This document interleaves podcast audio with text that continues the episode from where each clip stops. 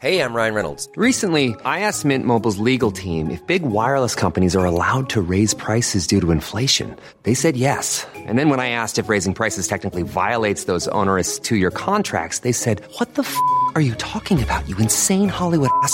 So to recap, we're cutting the price of Mint Unlimited from $30 a month to just $15 a month. Give it a try at mintmobile.com slash switch. $45 upfront for three months plus taxes and fees. Promo rate for new customers for limited time. Unlimited more than 40 gigabytes per month. Slows. Full terms at mintmobile.com. Como é viver num país inimigo? Terceira e última parte. Comentário de Mari Persona.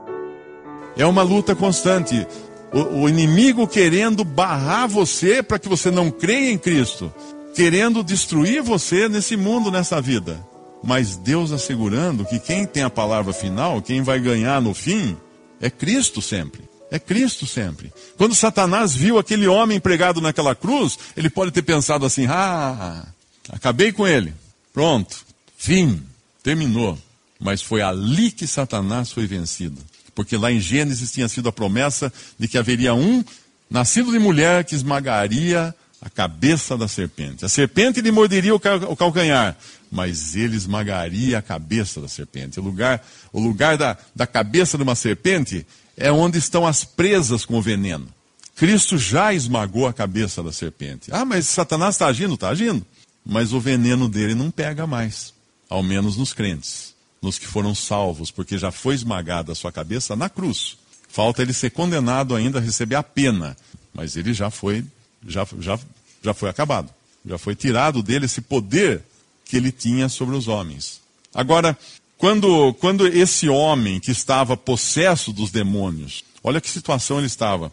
Ele andava nu e ele veio da cidade. Quando ele encontra com o Senhor Jesus, ele vem da cidade. Ou seja, ele estava na cidade. Imagina um homem desse na cidade, o trabalho que dá para a cidade. Nós sabemos que toda prefeitura tem lá um serviço social para tirar da rua os desabrigados, os bêbados, os drogados, levar para um canto que ninguém enxergue.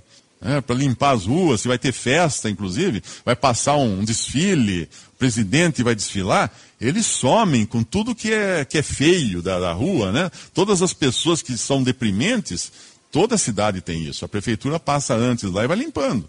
Ó, o presidente vai passar por aqui, vamos limpar essa rua aqui, ó, não pode parecer coisa, porque vem televisão de todo mundo filmar, tira, tira esse povo, vamos levar para outro lugar.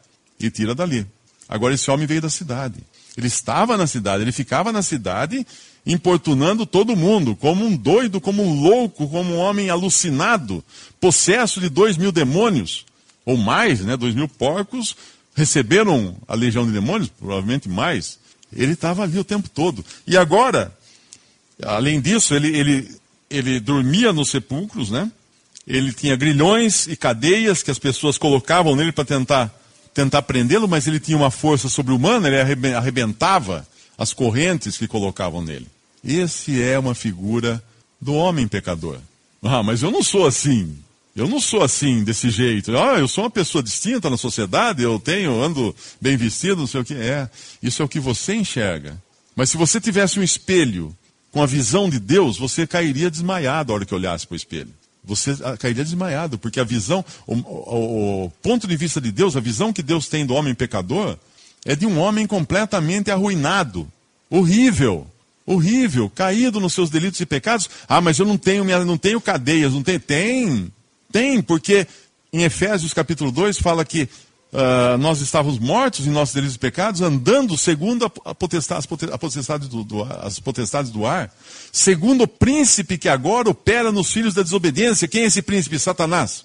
O que quer dizer o príncipe que agora opera nos filhos da desobediência? Quer dizer que Satanás agora manipula quem não é salvo por Cristo manipula, como aqueles, aqueles marionetes, né? Que o cara amarra uns barbantinhos no dedo e vai andando assim.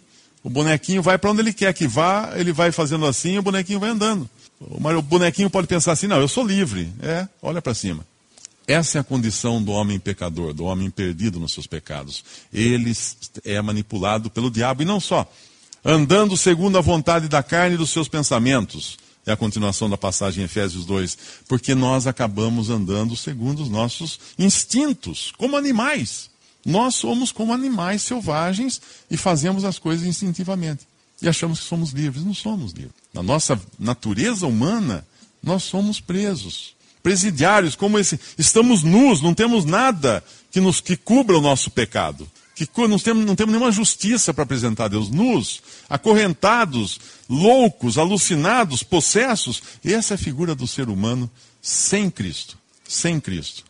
Mas quando ele, ele é liberto, no versículo 35, e saíram a ver o que tinha acontecido e vieram ter com Jesus. Acharam então o homem de quem haviam saído os demônios, vestido, em seu juízo, assentado aos pés de Jesus.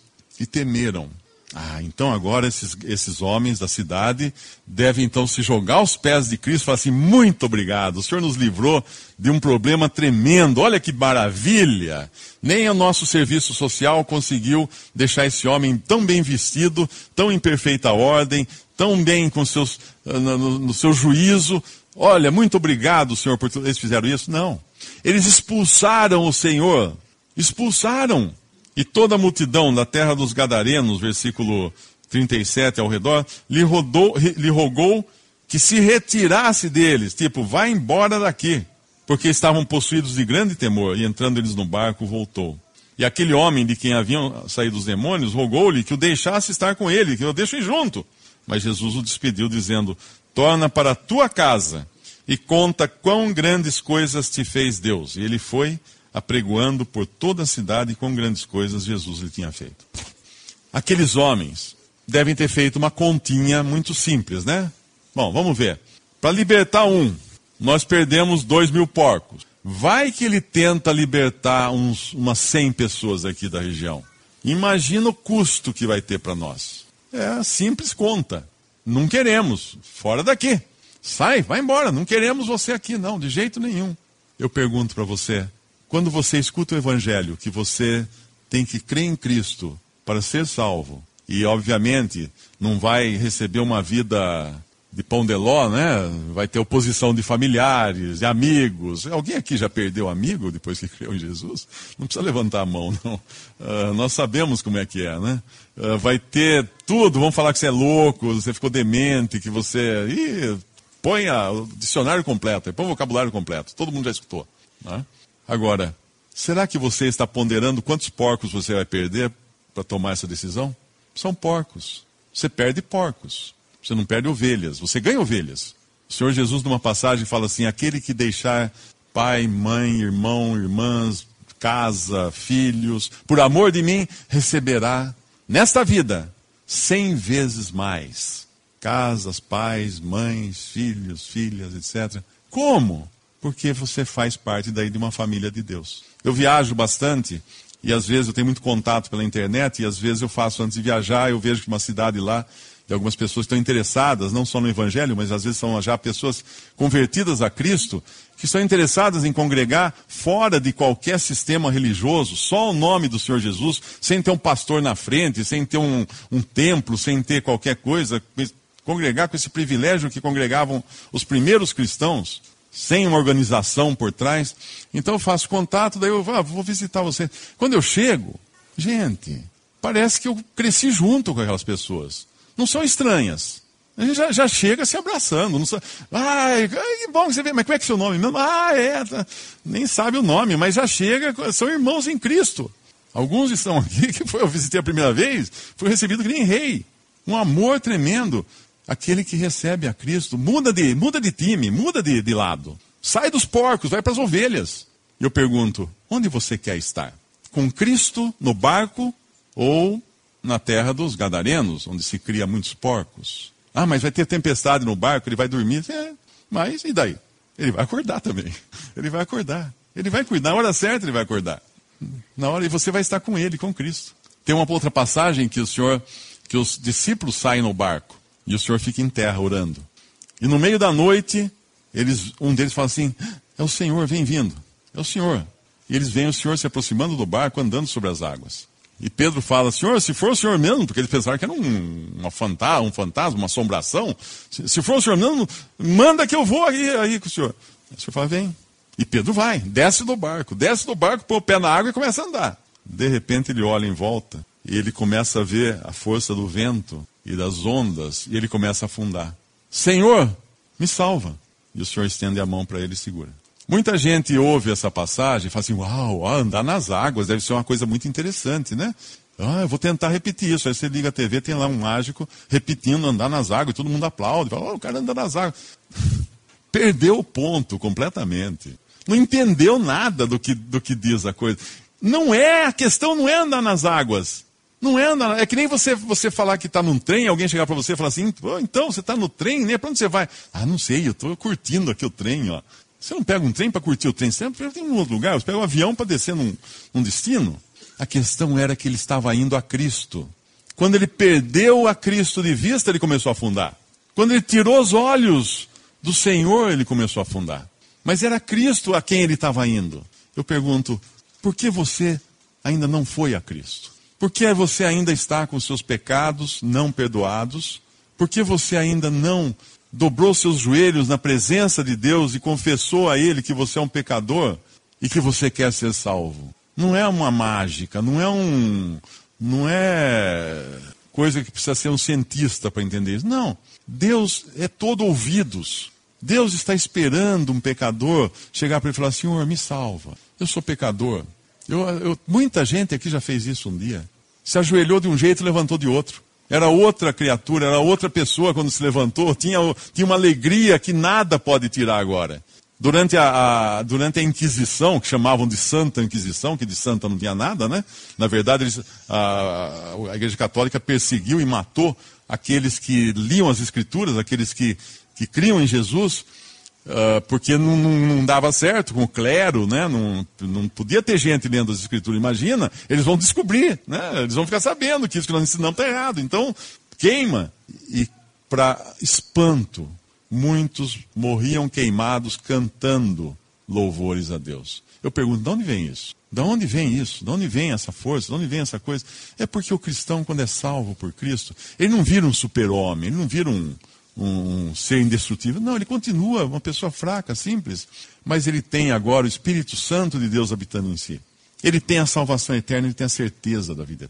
Eu me lembro quando nós tínhamos um irmão em Cristo, da Bolívia, o Avelino Chaves. Muitos aqui o conheceram, ele veio várias vezes ao Brasil. E uma das, uma das situações mais insólitas que eu já vivi foi essa. O Avelino, a última vez que ele veio ao Brasil, ele estava muito mal, ele tinha doença de Chagas, então o coração dele já estava enorme, já ele não conseguia dar, ele andava um pouco, já ficava ofegante, e estava muito mal, ele estava hospedado em casa. E aí ele passou mal uma noite lá, eu levei ele para o hospital, para Santa Casa, e ele foi, ficou internado na Santa Casa, ficou alguns dias lá em, em com medicação e tal. E depois eu fui junto com ele no consultório do cardiologista, que é inclusive meu amigo, de, amigo de infância até. E foi muito, muito estranha a situação, porque o, o médico falava assim, mas seu Avelino, seu coração está é sério, a questão é muito séria. O senhor pode morrer a qualquer momento. E o Avelino fala assim, é, muito bueno, é, bueno, mas eu estou falando que o senhor pode morrer. Você não está entendendo? Falando, estou, estou entendendo, sim. Muito bueno, puedo ir com meu Senhor. Com quem você vai? Com meu Senhor, me salvou. Vou encontrar meu Senhor Jesus. Mas você vai morrer. É, vou encontrar também minha, minha esposa, que já está lá. Uma alegria falando aquilo para o médico. O médico não sabia o que fazer. Esse cara é louco. E eu só vendo aquilo. Isso é um cristão. Isso é uma pessoa salva por Cristo. Isso é uma pessoa perdoada dos seus pecados. Quando você tem o perdão dos pecados, você está livre, liberto. Você devia lá para o armazém da esquina um monte de dinheiro, aí vem um amigo rico, chega você e fala, ó, oh, João, passei lá, ó, paguei, viu? Sua conta está quitada. Até aquele dia, quando você via o dono do armazém andando na calçada, você virava a esquina. Você não queria nem se encontrar, começava medo de se encontrar. Ele tocava o telefone e você não atendia. Medo, pavor de se encontrar. Agora eu pergunto, desse dia em diante, você tem medo do dono do armazém? Não.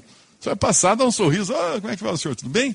E ele vai dar um sorriso para você, porque ele recebeu todo o dinheiro, não tem mais nada.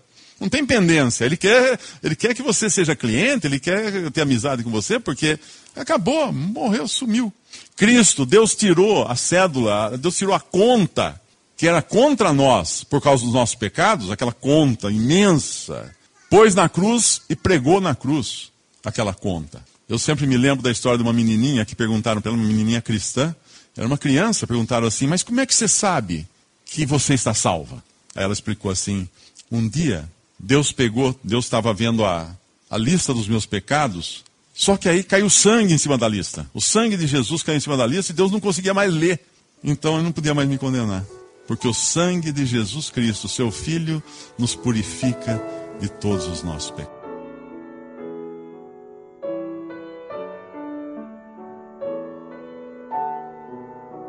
Visite respondi.com.br. Visite também 3minutos.net.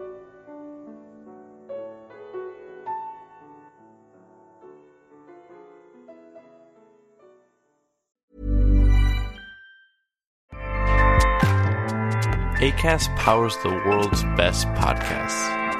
Here's a show that we recommend. The Real Housewives is a guilty pleasure for most, but if you're looking to not feel guilty about that pleasure, tune in to Everything Iconic with me, Danny Pellegrino, where I break down all the messy moments and behind the scenes antics of Bravo's popular franchise. And on Everything Iconic, I also interview celebrity guests like Kelly Ripa, Kiki Palmer, Drew Barrymore, Cameron Diaz, and more about their guilty pleasures, their past work, and so much more. So if you're pop culture obsessed and find yourself watching way too much reality TV like me, tune in to Everything Iconic with Danny Pellegrino wherever you listen to podcasts. ACAST helps creators launch, grow, and monetize their podcasts everywhere. ACAST.com.